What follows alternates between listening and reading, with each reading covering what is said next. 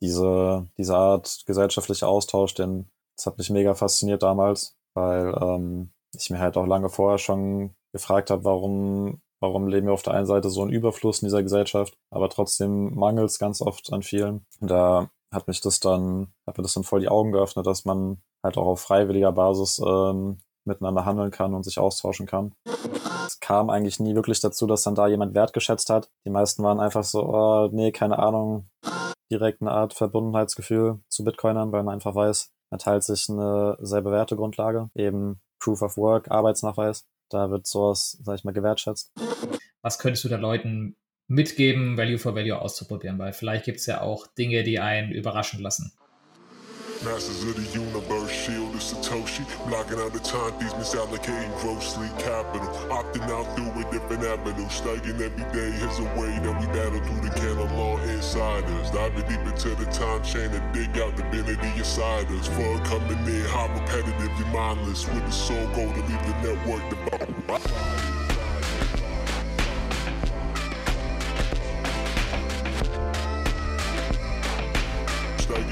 dead, snacks, now you gon' be dead.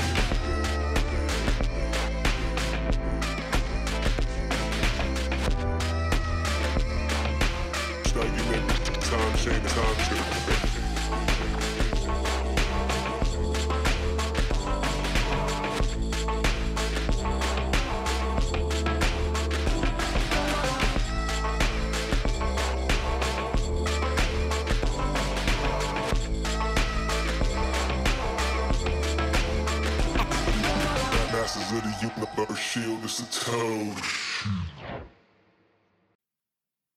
Hallo GM und herzlich willkommen bei Shield of Satoshi. Hier erwarten euch spannende Themen rund um Bitcoin und Gespräche mit Gästen und ganz besonderen Bitcoin Labs.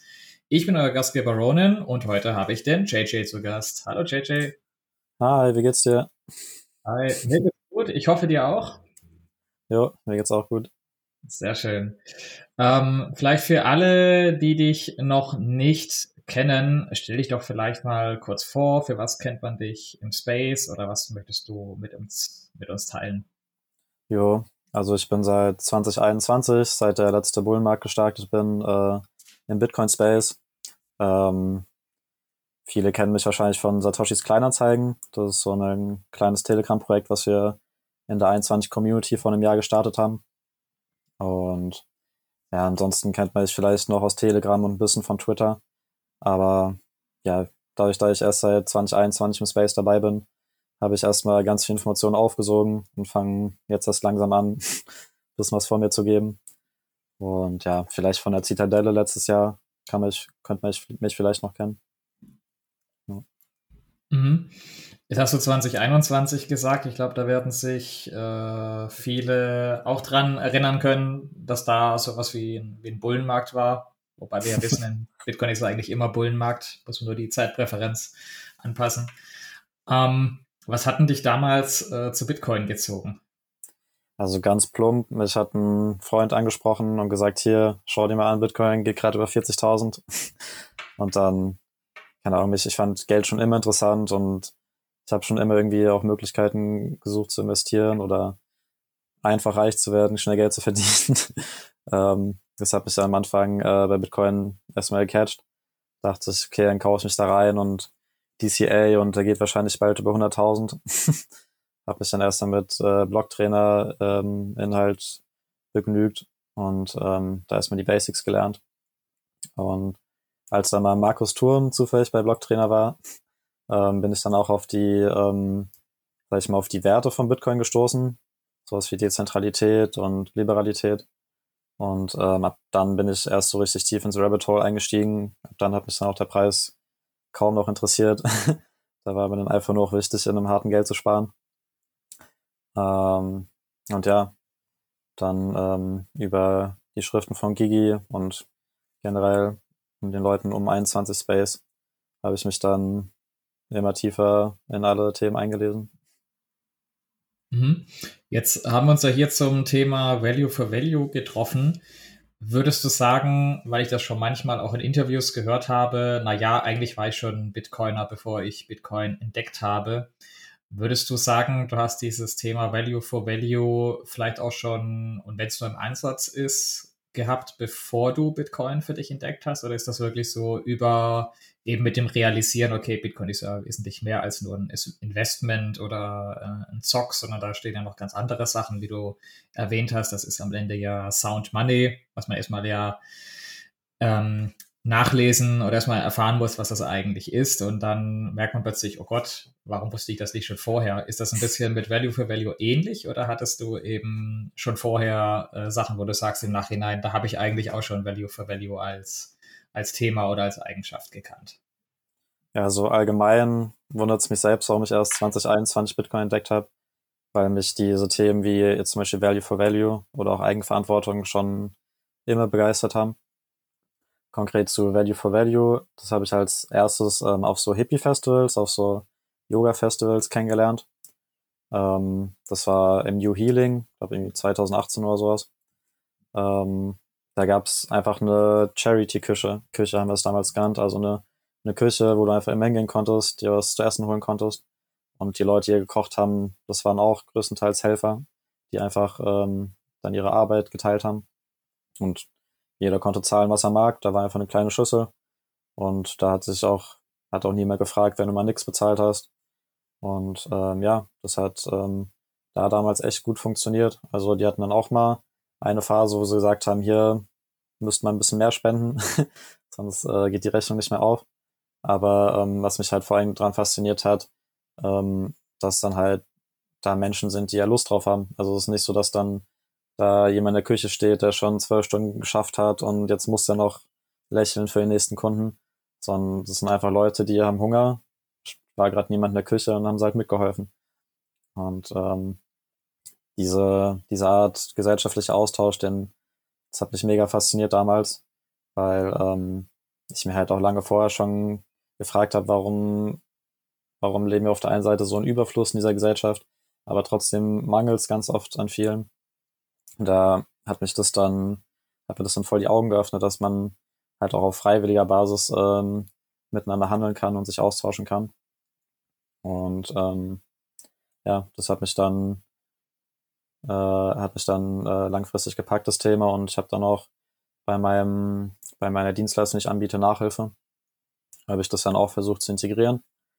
Ähm, habe dann auch mal zwischenzeitlich gesagt, hier bezahlt einfach, was ihr mögt. Da haben dann meine Leute immer eher ein bisschen überfragt, was sie machen sollen. Was, ähm, was waren das, das so ungefähr so deine Kunden? War das, war das so, wie ich, wie, wie ich mir oder andere das jetzt vielleicht vorstellen, mit so Schülernachhilfe oder, oder war das eigentlich eine, eine, bunte, eine bunte Mischung an Kunden? Nee, ganz klar, das ist die Schulnachhilfe. Also mich hat einfach mal jemand in der Oberstufe gefragt, ob ich nicht helfen mag.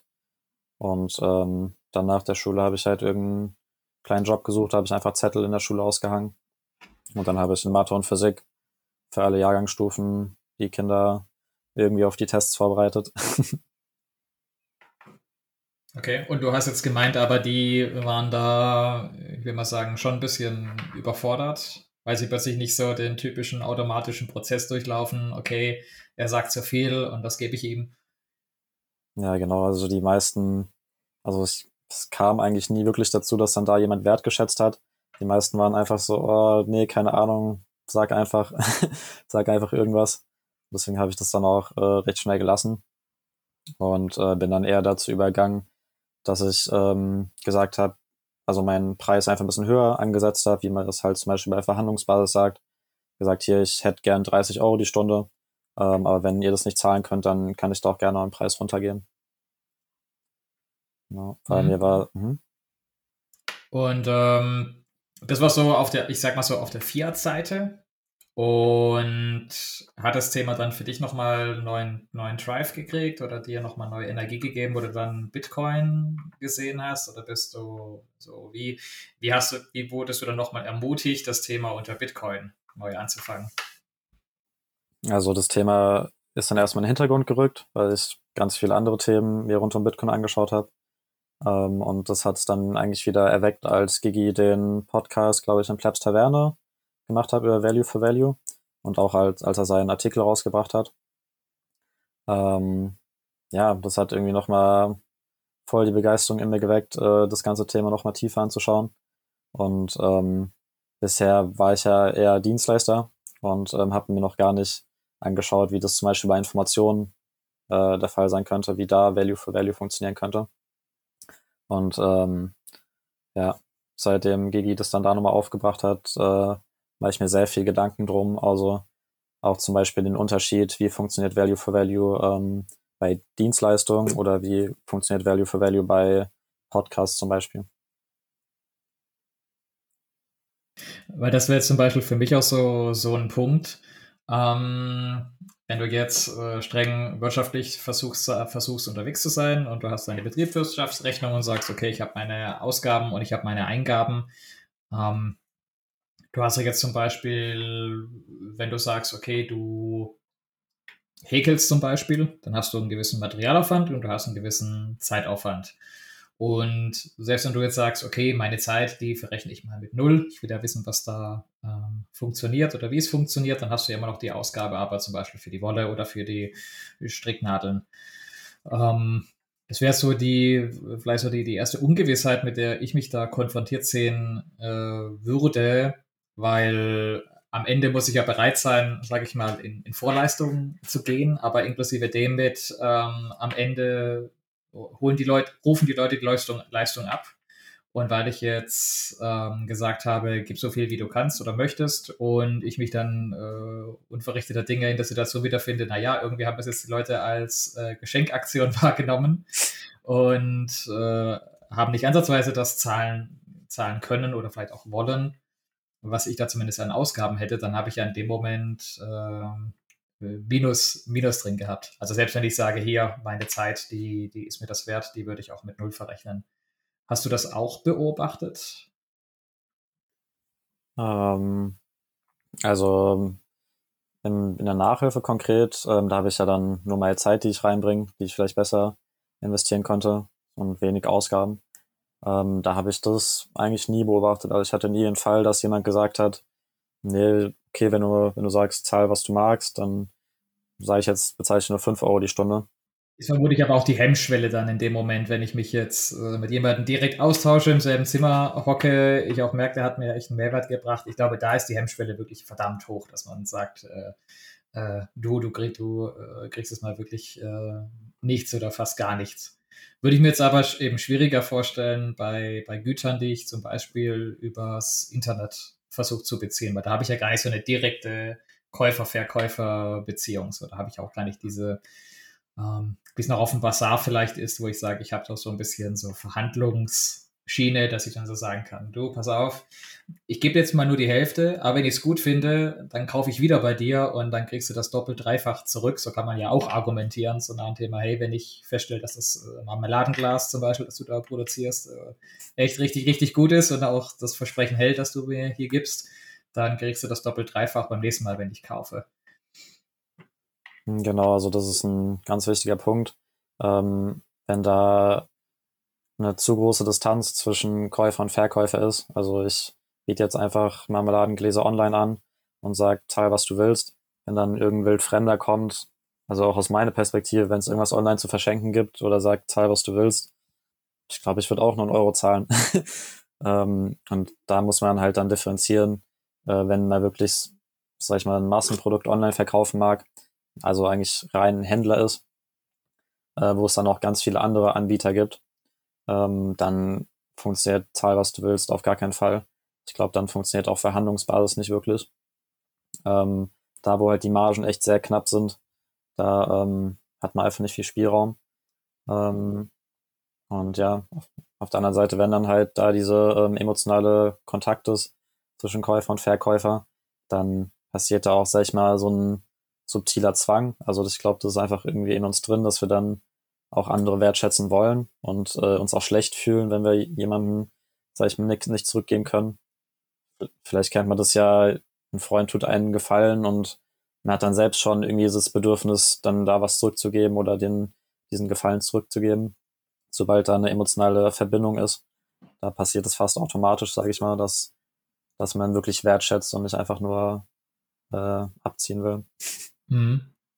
Also würdest du denn zum Beispiel sagen, da gibt es bestimmt auch unterschiedliche Schattierungen. Value for Value muss ja nicht ausschließen, dass es heißt, ich habe einen Mindestpreis und mein Mindestpreis ist zum Beispiel meine Ausgaben, weil darunter ähm, bei aller Liebe, da lohnt es sich für mich nicht, spätestens wenn ich ein Produkt herstelle, das dir anzubieten. Und das quasi dieses, dieser Value for Value, sage ich mal, Bonus, das ist das, was der Einzelne jetzt an Wertschätzung ausdrückt für das Produkt, das er jetzt kauft. Genau, das ist ja, wie man es auf dem Bazar kennt, eine Verhandlungsba also Verhandlung. Der Verkäufer, der hat im Hinterkopf seinen, seinen letzten Preis und mhm. ähm, weiß genau, bis dahin kann ich gehen oder wenn ich den Kunden total mag, kann ich vielleicht noch einen Euro drunter gehen. Ähm, aber dann ist halt eben genau der Gewinn, die Marge ist dann sozusagen, was dann auf Value for Value basiert. Ähm, und ja, da, da braucht es dann, wenn, wenn man halt Grundkosten hat, äh, dann braucht es so eine Art Mindestpreis. Ja. Aber du würdest dann auch schon unterscheiden zwischen, ich habe ein Produkt, das ich physisch vielleicht sogar erstmal herstellen muss und dann anbieten muss, kontra mit, ich habe jetzt wirklich eine reine Dienstleistung und die kostet plus minus eigentlich nur meine Zeit. Ja, auf jeden Fall. Also ich würde unterscheiden zwischen einmal Infoprodukte, wo ja dann auch irgendwie meine Zeit dahinter ist, aber das Infoprodukt dann nochmal weiter zu kopieren, ist ja Grenzkosten null. Dann wieder unterscheiden zu sowas wie Dienstleistungen, Nachhilfe, wo ich jetzt kein Geld verliere, wenn ich jetzt jemandem Mathe beibringe, aber halt natürlich meine Zeit schon wertschätze. Und dann halt die dritte Kategorie, wo ich wirklich äh, Kosten habe, ein Produkt zu erstellen. Und ähm, ja, um das mal vielleicht kurz zusammenzufassen, bei Infoprodukten, glaube ich, kann eine reine Spendenbasis, ein reines Value for Value gut funktionieren. Äh, mhm. Eben weil es nicht, weil es nicht weh tut, wenn jetzt eine Million Leute äh, diesen Podcast hören und nichts dafür zahlen, dann ist ja, Informationen hat halt diesen Charakter, dass es ja eigentlich, wir wollen ja, dass die Informationen verbreitet werden. So, es hat ja eigentlich fast mehr Wert für uns, wenn jetzt äh, tausend Leute diesen Podcast hören, als wenn es nur einer hört. Und deswegen bei reinen Informationsprodukten ähm, da glaube ich, geht komplett Value for Value, dass jeder zahlt, was er mag. Ähm, bei Dienstleistungen, so mache ich das dann, weiche ich das in der Verhandlungsbasis auf. Ähm, und bei Produkten kann man ja auch eine Art Verhandlungsbasis einführen, aber da ist dann halt der Mindestpreis äh, bisschen, die Grenzen ein bisschen härter. Hast du da, hast du da Erfahrungswerte aus den drei unterschiedlichen Kategorien? Also was funktioniert in, in was gut oder gab es da auch mal zwischendurch einfach ähm, ich sage mal, Probleme, wo du dann gemerkt hast, okay, auf dem, auf dem Weg, da, da funktioniert das nicht oder es wird nicht richtig angenommen? Also bei Dienstleistung, bei Nachhilfe, dass ich sage, hier, ich hätte gern 30 Euro als Wunschgehalt und ähm, ihr könnt mir da gerne einen Gegenvorschlag machen. Das hat für mich immer funktioniert. Also allein, weil da halt eine Bindung ist, traut sich, traut sich dann jemand zu sagen, nee, ich bezahle jetzt nur 5 Euro oder einen Euro. Ähm, sonst habe ich mit Produkten, hatte ich mal ein Experiment gestartet letztes Jahr. Da habe ich im Sommer Brombeeren gesammelt und äh, die dann verkocht äh, zu Brombeermarmeladen. Da war ja aber auch mein, meine Produktkosten recht gering. Also außer den Zucker und den Strom und die Gläser habe ich ja alles andere mit meiner Zeit sozusagen erschaffen. Also die Brombeeren habe ich selbst gesammelt. Ähm, aber auch da hat es dann, da habe ich dann auch gesagt, bezahlt, was ihr wollt auf der Zitadelle. Das hat aber auch echt sehr gut geklappt. Also die meisten haben, haben so bezahlt, dass ich, sag ich mal, auf den Mindestlohn rauskam. Und äh, manche, manche haben aber auch äh, mal das Doppelte bezahlt. Also für, mein, für mein Ladenglas hat dann auch mal jemand 10 Euro bezahlt. Und bei mhm. Infopro ja. Ja, und, und bei den anderen Produkten? Bei Infoprodukten habe ich bisher noch nicht so die Erfahrung. Da ähm, ja, versuche ich jetzt langsam meine Erfahrungen über Podcasts und Texte schreiben zu machen. und würdest du schon jetzt sagen, weil du hast das ja auch schon mal, äh, im, ich sag mal, im Fiat-Bereich versucht und jetzt im Bitcoin-Bereich, würdest du sagen, Bitcoiner haben da eher, sind da offener dafür oder die können leichter mit dem Thema umgehen oder auch die sind, ähm, ich sag mal, die sind äh, mir fällt jetzt kein besseres Wort dafür ein, die sind gönnerhaft oder die wissen eher, sage ich mal, so eine Arbeit oder so einen Aufwand zu schätzen? Ähm, ja, auf der einen Seite hat man ja schon direkt eine Art Verbundenheitsgefühl zu Bitcoinern, weil man einfach weiß, man teilt sich eine sehr bewährte Grundlage. Eben Proof of Work, Arbeitsnachweis. Da wird sowas, sag ich mal, gewertschätzt. Ähm, ja, also Bitcoiner haben dann einfach dieses Thema viel eher angenommen. Die waren dann nicht so überfordert, als ich gefragt habe, zahl, was du magst. Das habe ich schon beobachtet, ja. Mhm. Und du hast ja schon Satoshis Kleinanzeigen erwähnt. Ich habe da auch schon darüber, zum Beispiel das Mikrofon, über das ich hier spreche, gekauft. Und ich, ich bin jetzt aber nicht ein regelmäßiger Besucher, ehrlicherweise. Ähm, ich weiß aber noch, wo ich eben nach dem Mikrofon gesucht habe und das dann da auch gekauft habe. Da waren, ähm, da war jetzt weniger die Annahme, dass da Sachen mit Value for Value verkauft werden oder verkauft werden können. Würdest du sagen, es ist eben unter dieser Annahme, wenn ich das sage, äh, erstmal blind Value for Value, dann kriege ich erstmal nur Spaßgebote oder die Leute wissen nicht, woran sie sich eben orientieren müssen? Oder würdest du das an was anderes festmachen? Oder, oder anders, anders gefragt vielleicht, worauf meine Frage eigentlich abzielt. Wie kann ich versuchen, bei einer Plattform wie zum Beispiel Satoshis Kleinanzeigen zu sagen, hey Leute, traut euch, ähm, macht oder probiert Value for Value aus. Ähm, Im Gegen als, als eben wie zum Beispiel bei, ich sag mal, Blum wie bei eBay Kleinanzeigen zu sagen, hier, äh, das ist das, ist Verhandlungsbasis. So, was, was könntest du da Leuten mitgeben, Value for Value auszuprobieren, weil vielleicht gibt es ja auch Dinge, die einen überraschen lassen. Mhm. Ja, interessanterweise, wie du gemeint hast, ist es auf Satoshis Kleinzeigen gar nicht so ein Thema. Da passiert es eher selten, dass man es auf äh, Value for Value macht. Witzigerweise ähm, hatte ich dann eher die Erfahrung, dass Verhandlungsbasis umgekehrt funktioniert hat. Also bei vielen Sachen, die ich gekauft habe, war der Preis gefühlt eher so ein Mindestpreis. Zum Beispiel ähm, habe ich mir äh, selbst gestrickte Mützen äh, mehrfach schon auf Satoshis Kleinanzeigen äh, gekauft. Und dann habe ich einfach ein großzügiges Trinkgeld gegeben, weil, ähm, weil ich fand, das war viel mehr wert, als ähm, was der Preis war. Also das habe ich beobachtet, dass viele eher, sage ich mal, so einen Mindestpreis angeben ähm, und dann auch die Spendenbereitschaft oder halt die Wertschätzungsbereitschaft, da was draufzugeben, äh, schon recht hoch war. Ähm, aber ja, dadurch, dass Satoshis Kleinzeigen noch recht klein ist und ähm, es da jetzt noch nicht zu so frequenten Handel kommt, ähm, war das bisher noch nicht so ein großes Thema. Also auch als ich dann jetzt meine Dienstleistung da angeboten habe, habe ich mir einen Festpreis ausgedacht. Ähm, hm. Was könnte man da jemand mitgeben, der sowas probieren mag? Hm. Weil ich sag mal, es, es, es gibt ja auf der einen Seite natürlich so, ich sag mal, die, die Gefahr, dass man sagt, wiederholt zahlen die Leute weniger, als ich mir erhofft habe oder als eigentlich real, auch verrechnet so mit meiner Zeit, die ich investiert habe, eigentlich investiert habe. Aber auf der anderen Seite äh, bin ich natürlich viel offener für das Thema mit, dass eben der eine von zehn, der sagt, ach du, ähm, ich kann dir da auch 10 Euro statt in 2 Euro geben, weil mir das so sehr gefällt. So diese, diese, diese Opportunity ist ja dann wesentlich eher gegeben, als wenn ich sage, hier, das ist mein Festpreis, zack, zack, zack, zack, zack. Und gerade bei so, wenn ich mit jemandem interagiere, könnte ich mir vorstellen, dass da äh, eben nicht die breite Masse, aber Einzelpersonen da doch den Unterschied eben machen können, weil die sagen können, du, das hast du verdient, da kriegst du jetzt deutlich mehr dafür, weil das hat mir an der Stelle einfach weitergeholfen. Ja, auf jeden Fall. Also ich denke auch, ähm, wenn man das bisschen mehr probieren würde, ähm, dass es auch angenommen wird und dass es auch funktionieren würde. Also ja, leider kann ich da jetzt gerade keinen keinen Tipp geben, äh, wie man das am besten anstellt. Aber ja, ich freue mich bei jedem, der das mal probiert.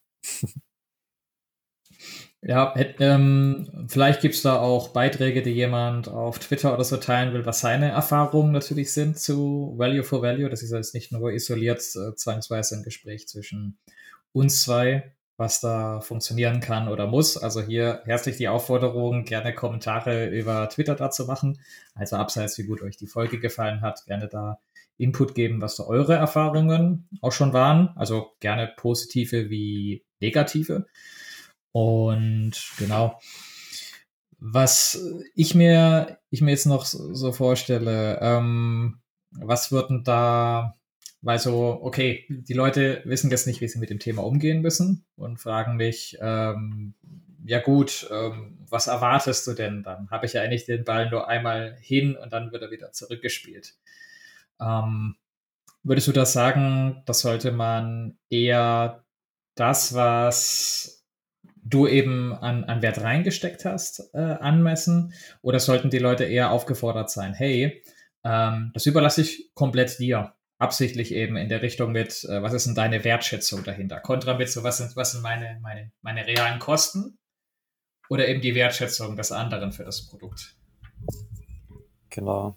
Da, das ist dann auch, das, was ich am interessantesten am Value for Value finde, ähm, dass man eben eine, eine noch bessere Information, eine bessere Rückmeldung darüber bekommt, ob die Dienstleistung das wirklich wert war. Also wenn ich jetzt sage, ähm, ich verkaufe äh, das Marmeladenglas für fünf Euro, dann habe ich als Information, als Rückmeldung nur das Ja oder Nein. Ähm, hingegen, wenn ich, ähm, wenn ich sage, bezahl, was du magst, dann, ähm, dann kann ich, wenn ich jetzt zum Beispiel fünf verschiedene Marmeladen anbiete, ähm, und dann kann ich viel genauer rausfinden, okay, was, welches Produkt ist da jetzt gerade wirklich gefragt auf diesem Marktplatz, weil ich weiß, für die Brombeermarmelade bezahlen Leute nur sechs Euro im Schnitt, für die Himbeermarmelade neun Euro, da habe ich dann mehr Geld gemacht. Also ich finde, ähm, wenn so sowas mal jemand ausprobieren mag, dann würde ich auf jeden Fall raten, im Hintergrund sich so eine Rechnung zu machen, ähm, um dann einfach rauszufinden, okay, bei dem Produktpreis kriege ich so und so viel Euro die Stunde, ist mir das wert? Und ähm, dann kann Value for Value eigentlich ein sehr gutes Tool sein, um rauszufinden, was ist am effizientesten, also welches, welches Produkt, welche Dienstleistung ähm, ist für mich und den Marktplatz gerade am gefragtesten. Mhm. Das, das finde ich eigentlich einen extrem spannenden Punkt, den du jetzt angesprochen hast, weil das ja sogar, weil ich ja vorhin angesprochen habe, so meine fast schon leicht pessimistische Frage mit, wie kann ich denn das sicher wirtschaften oder so, wenn ich das vielleicht sogar eher so als Experimentierphase begreife und sage, okay, wo ist denn da die Preisfindung so, was, was ist denn da, da dahinter, dass ich dann genau bei so einem Beispiel wie Marmeladen jetzt sagen könnte, okay, ich kann fünf unterschiedliche Marmeladen machen, und ich merke einfach, ähm, okay, nach kurzer Zeit, da bestellen manche Leute wieder die eine Marmelade nach und die geben da Geld dafür, das hätte ich nicht erwartet. Und die anderen, naja, die werden ein, zwei Mal gekauft, aber die werden zum Beispiel nicht nachgeordert. Oder da wird vielleicht darauf geboten und dann ist der Preis aber so unterirdisch, dass ich sagen muss, naja, ob ich da noch mal eine Charge herstelle, weiß ich ja nicht. Also ich finde, weil gerade bei Sachen, die man vielleicht nicht vergleichen kann, Marmelade ist jetzt vielleicht ähm, wobei hausgemachte Marmelade würde ich sagen, ist wieder was anderes. Das darf ich nicht mit der aus dem Supermarkt vergleichen. Also wenn ich, so eher so Unikate habe, die ich herstelle, dass ich daran dann quasi merke, okay, was ist den Leuten, wie viel Wert machen die es? Wenn ich jetzt ein Kuscheltier, zum Beispiel äh, Kuscheltiere herstelle, machen die es an der Größe fest oder wertschätzen die wirklich so die Details, die ich dran äh, investiert habe? Das sind ja alles Sachen, die könntest du vorher Leute fragen, aber solange sie nicht Geld dafür ausgeben, würde ich mal behaupten, ist die Aussage, sehr schwammig und nicht sehr aussagekräftig. Und am Ende die Stimme des Marktes, das ist die, wo am direktesten ist. Eben, ja. Erst wenn Geld fließt, ist es ein Proof of Work. Und erst dann ist es, sag ich mal, eine, eine feste Entscheidung. Und ähm, klar, man kann auch sagen, ja, ich merke auch so, welche Marmelade da jetzt am besten geht, weil die wurde häufiger verkauft. Aber ähm, man kann es halt viel feiner ausdrücken, wenn jeder zahlt, was er mag. Weil dann kann es vielleicht sein, dass alle Marmeladen gut gingen, aber ich habe halt bei der einen im Schnitt äh, 5 Euro mehr die Stunde gemacht, was mir vielleicht vorher gar nicht aufgefallen wäre, weil alle gleich gut gehen. Und dann kann ich sagen, okay, dann fokussiere ich mich jetzt nur auf dieses Produkt.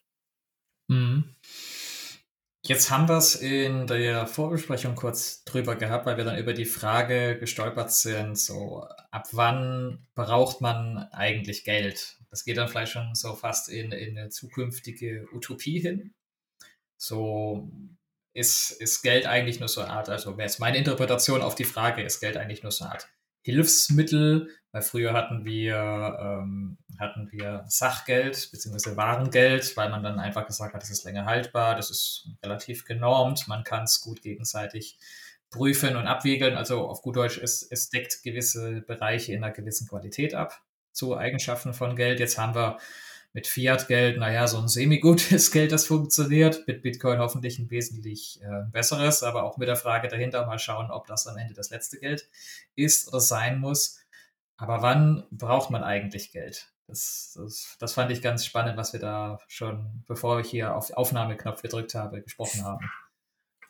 Genau, also ähm, die, den Anfang von Geld, die Geldgeschichte, das haben sich, glaube ich, viele Bitcoiner äh, schon angeschaut. Also, dass man halt ab einer gewissen Dorfgröße von ungefähr 100 Leuten, äh, mit denen ich äh, in Kontakt sein kann, mit dem ich ein, im, im Kopf ein Buch führen kann, wie viel habe ich dem gegeben und wie viel bekomme ich zurück.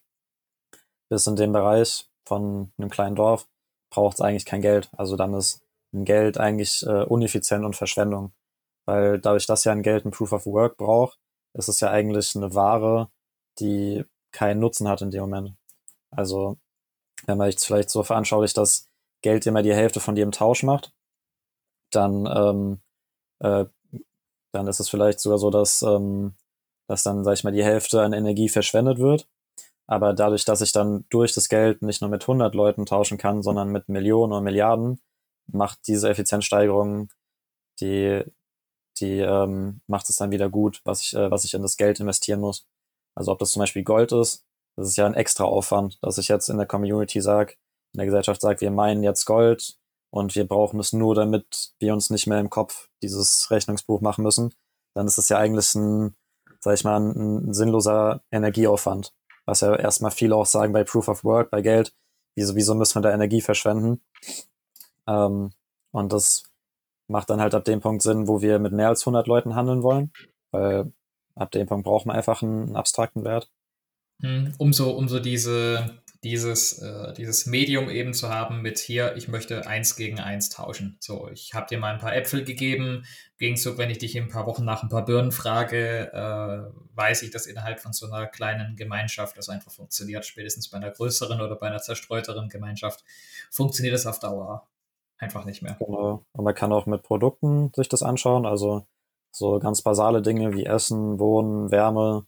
Das äh, kann man sich alles in einem Dorf, sag ich mal, von 100 Leuten irgendwie selbst organisieren. Aber bei Produkten wie dann Kopfhörer oder ein Handy oder ein Smartphone, das kriegst du nicht hin. Also die ganzen Rohstoffe zu meinen und dann Chips zu produzieren. da hast du dann einfach so eine riesige Arbeitsteilung, ähm, dass man dann eben äh, Geld braucht, um solche Produkte überhaupt ähm, zu produzieren. Und deswegen, das ist dann so der, der Anfang, wo Geld benötigt wird. Ab dem Punkt, wo die Grundbedürfnisse so sehr gestillt sind, dass wir uns dann in, in kompliziertere Werkzeuge hineinlesen können und auch gleichzeitig dann so viel Überschuss haben, dass wir uns leisten können, noch nebenbei Gold zu meinen, neben, neben der Herstellung von Essen zum Beispiel. Ähm, und ab dem Punkt lohnt es sich dann oder ist es effizienter, ein abstraktes Medium äh, Geld zu benutzen und dann, um dann dafür mit mehreren Leuten, also mit mehr als 100 Leuten in Handel zu treten. Mhm. Das finde ich, äh, ich einen sehr spannenden Gedanken, weil das zumindest so die These aufwirft, naja, äh, Geld ist ja eigentlich nur Mittel zum Zweck. Ich, ich brauche das aus dem und dem Grund und äh, wenn der, der Zweck, das, das wäre so die spannende Frage, ab wann oder, oder was müsste, was müsste passieren, dass man Geld nicht mehr bräuchte, eben für diesen, für diesen Austausch untereinander. Das würde ich, ich mir persönlich sehr knifflig vorstellen und fast wie, das ist äh, vermutlich gesellschaftlich oder von uns äh, heutigen Menschen so weit weg. Also ich würde mich jetzt sehr schwer damit äh, auftun, aufzuzeigen, hier, äh, wenn das und das eintritt oder dies und das äh, so funktioniert, dann äh, braucht man auch Bitcoin nicht mehr, weil das wäre jetzt so der, der, die Conclusion ja ganz am Ende mit, wir können uns auch die Energie fürs, für Bitcoin-Mining sparen, weil wir schon lange von sowas wie Gold auch schon weg sind und so effizient oder so nützlich vielleicht dann Bitcoin bis dahin war. Irgendwann gibt es einen Punkt, wo die Menschheit beschließt hier, äh, Geld war ja, war ja ganz schön und nett, aber wir brauchen es nicht mehr. Da würde ich fast vermuten, da müsste vorher die Gesellschaft so eine krasse und heute noch unvorstellbare Transformation hinter sich haben, dass, ja, also ich, ich finde es sehr spannend.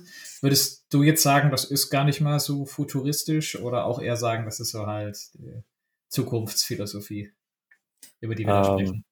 Also klar, also in unserem Leben wird es wahrscheinlich nicht mehr passieren, schätze ich.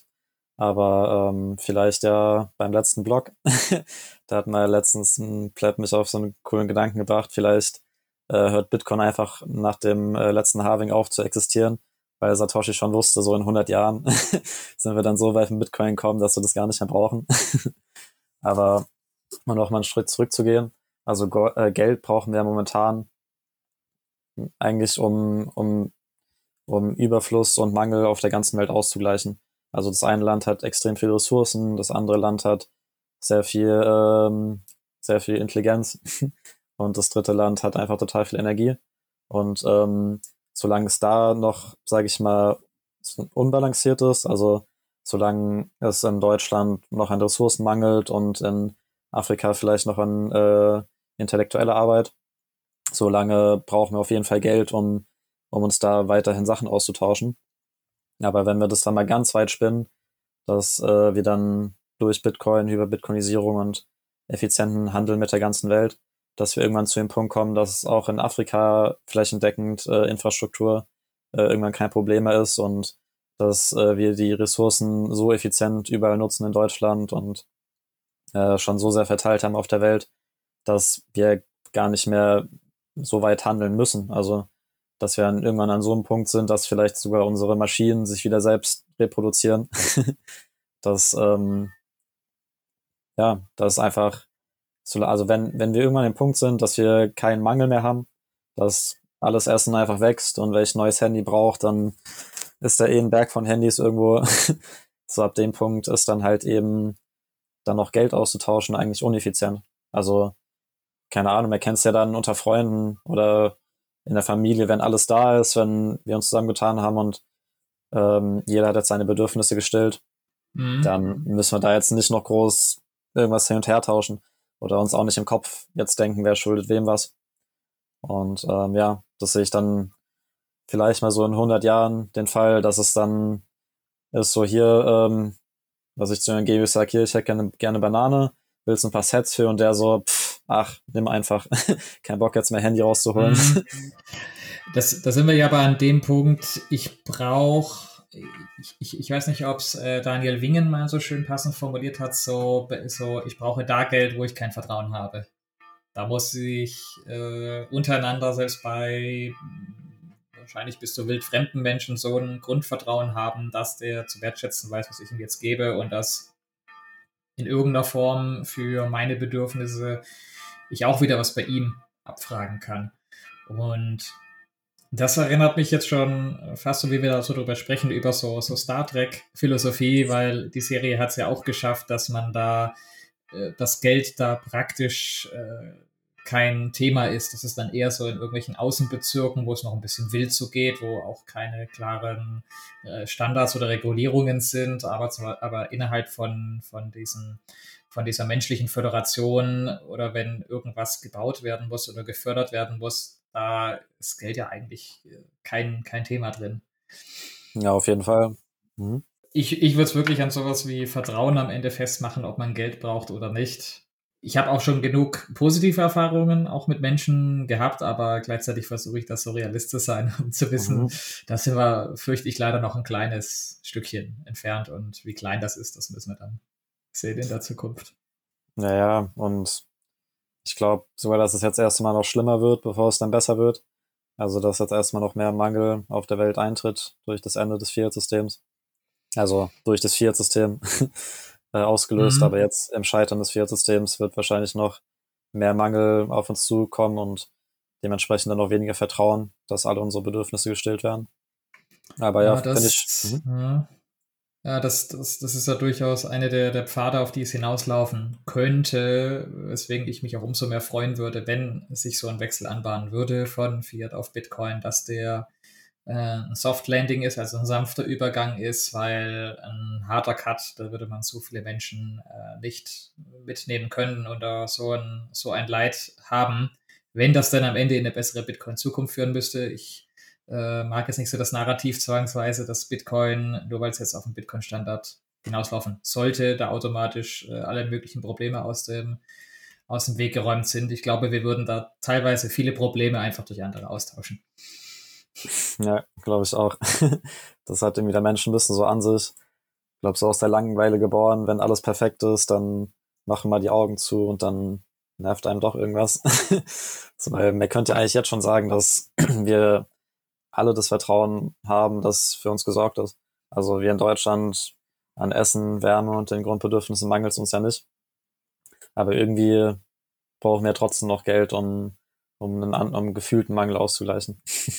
Ja, ich, ich denke mal zum einen, wir haben ja eine gewisse Historie und wir sagen, wir haben in der Vergangenheit ja was geleistet und deswegen darf ich mir in der Zukunft auch was davon abrufen oder ich habe ein gewisses Anrecht darauf. Darauf beruht ja letztlich Ansparen, dass ich über Zeit mhm. bereit war, was zu geben oder auf was zu verzichten. Also muss ich das in der Zukunft auch haben. Und natürlich, weil wir in der globalen Welt leben, dass du automatisch so viele Abhängigkeiten noch von Sachen auch außerhalb einer Deutschlandsgrenze hast das, ich glaube, das wird noch sehr, sehr spannend werden, aber ich finde das einen, einen, spannenden Take. So, ob, ob, ob man Geld braucht und ab wann vielleicht nicht mehr, weil der klassische Bitcoin-Maxi äh, redet ja gern davon, dass Bitcoin so das letzte Geld ist.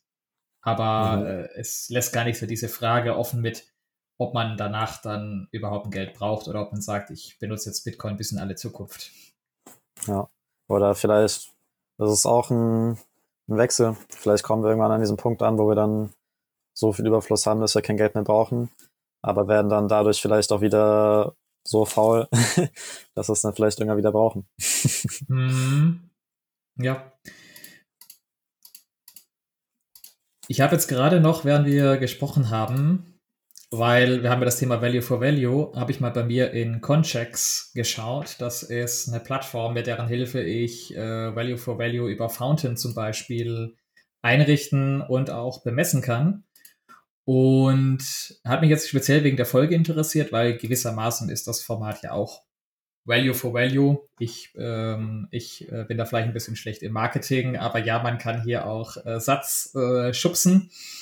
Und jetzt, wo ich mich da mal eingeloggt habe, äh, habe ich auch gesehen, ich habe da vor ziemlich genau einem Monat auch eine, so auch eine Donation gekriegt mit äh, 5021 Satz von dem lieben Wintes BTC. Und weil ich gerade auch drin bin, lese ich auch gerne das Kommentar zu. Und zwar war das zu der ultimativen Plebnode 1 Folge, wo ich ja zusammen mit dem Flashman aufgenommen habe. Dann geht noch mal raus.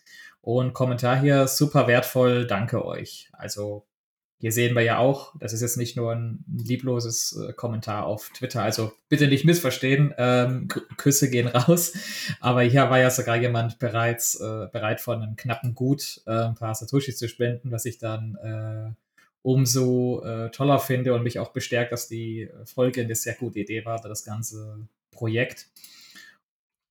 Ich erkenne ja schon anhand der, äh, der Gewichtung, davon hatten wir es ja vorhin, welche Folgen kommen gut an, bei welchen wurde gar nichts gezeigt, gezahlt, also sprich, welche Folgen werden, werden stark gewertschätzt und welche eben nicht stark. Und das allein finde ich schon das Spannende, was wir jetzt ja auch so ein bisschen rausgefunden haben im Gespräch, so das Spannende bei Value for Value. Ich erkenne beim Markt nicht nur durch ein Ja oder Nein, also ich kaufe oder ich kaufe nicht, sondern durch Ja, ich kaufe es und zwar zu dem und dem Preis, wie wichtig was ist. Da hat jetzt niemand gesagt äh, oder vom Angebotsgedanken her, hey, du kaufst dir so eine Podcast-Folge von mir für, weiß ich nicht, 210 Satz sondern da wird per Streaming ähm, und per Boosten am Ende eben gezeigt, okay, so und so viel waren den Leuten bisher die Folge wert. Also von dem her, von der Seite auch noch Input von mir zu Value for Value. Ich tue mich jetzt schwer damit bei einem Podcast, dass der komplett auf Value for Value laufen kann, ohne dass ich nicht bereit bin, sehr, sehr viel selber dafür zu geben. Aber ich finde es zumindest ein sehr interessantes Tool, um zu sehen, was wirst denn gefragt von den Leuten und was vielleicht weniger. Ja. Und das Coole bei Infoprodukten ist, das sind dann vielleicht jetzt nur ein paar Sets, ähm, aber die Folge ist zehn Jahre, vielleicht 100 Jahre online, wer weiß. Und ähm, gerade wenn dann auch mehr und mehr Leute in den Bitcoin-Space kommen, dann ja, dann ist einfach die, die Reichweite wird ja bei jedem Halving erhöhen für, äh, für solche Podcasts. Und dann kann man mal gespannt sein, was da vielleicht Leute zukünftig noch spenden werden.